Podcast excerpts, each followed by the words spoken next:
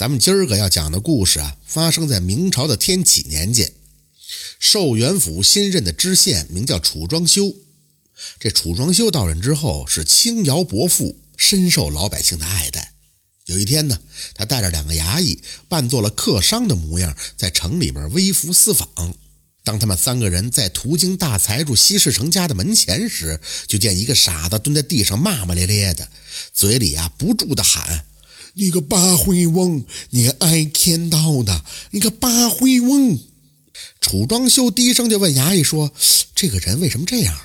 其中一个衙役就说：“嘿，地上这个汉子名叫铁二郎，是个傻子，无家无口的，平日就住在城北的城隍庙里边。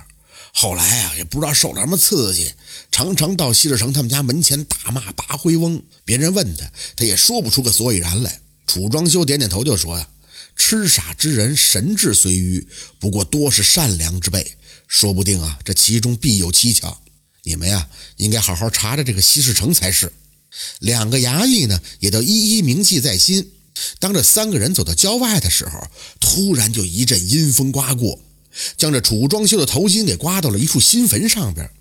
楚庄修的眉头一皱，就说道：“此风来的蹊跷，莫非是这坟中之人有冤不成吗？”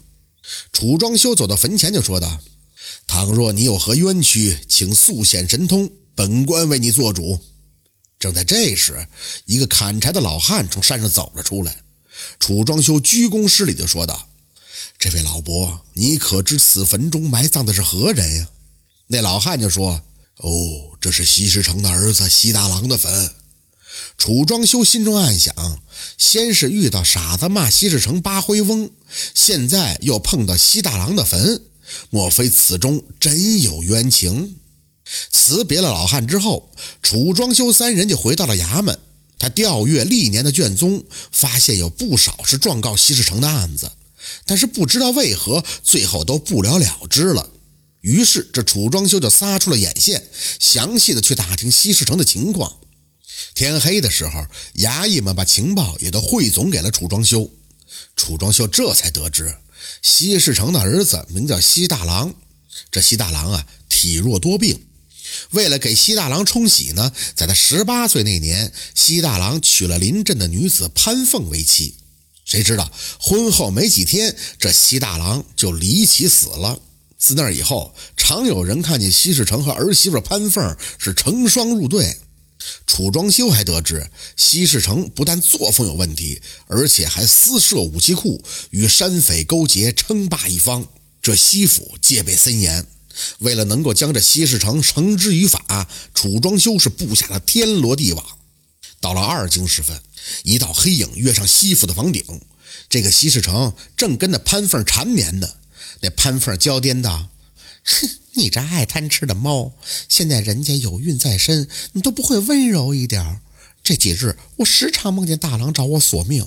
明天啊，我们再去城隍庙烧烧香才是。就在这时，一支穿云箭划破夜空，黑影窜进屋内，一声暴喝：“好大胆的奸夫淫妇！”西市城吓得失声尖叫：“来人呐，进贼了！”一时间，西府灯火通明，奴仆们乱作一团。正在这时，门外等候多时的军队是破门而入。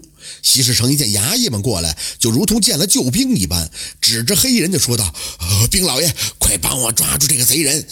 那个黑衣人冷笑了两声，揭下面具来。此人并非别人，正是这寿元府的知县楚庄修。楚庄修本是武状元出身，村房越己是手到擒来。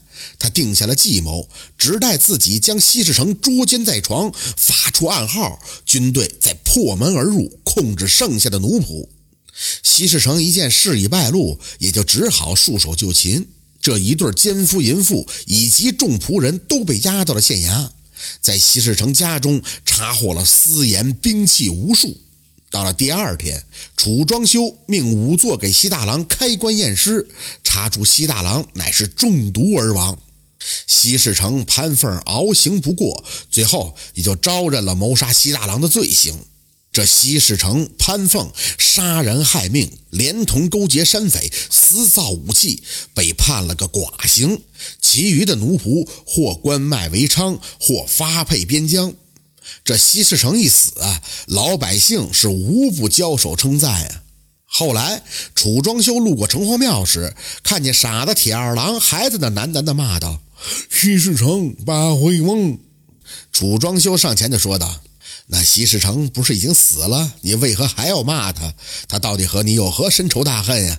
那铁二郎就哭着说道：“他抢我半块地瓜没还我，我要骂他一辈子。”楚庄修饶有兴趣的就说：“哦，竟有这种事儿！你且说个明白，我来给你做主。”铁二郎就哭着说道：“我当时好不容易讨来半块地瓜，放在火堆里边烤，等快烤熟时，那可恶的西市城不由分说将灰扒开，然后把地瓜给抢走了。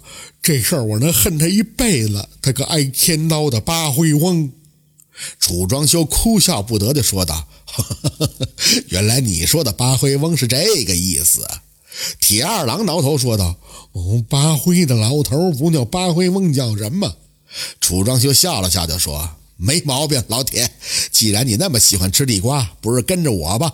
地瓜管够。”楚庄修将这铁二郎带到了县衙做些打杂的活后来还找了名医给这铁二郎医治。渐渐的，铁二郎也与常人一般无二了。楚庄修呢，也给了铁二郎一笔银子。以后的铁二郎啊，是结婚生子，视楚庄修为再生的父母。三年之后，楚庄修因治理有功，也被朝廷提拔为两江总督，执尚方宝剑，替皇上监察百官啊。就在楚庄修离任寿元府知县的时候，全城百姓是扶老携幼，出城数十里，挥泪送别。这楚庄修是一路的升迁，一直官至了三公，死后也被追封为了楚庄侯。只因这傻子的一句戏言，竟引出这样一场风月的大案。要说西市城腰缠万贯，为什么会抢一个傻子的半块地瓜呢？在这里就不得不提一下这女主潘凤了。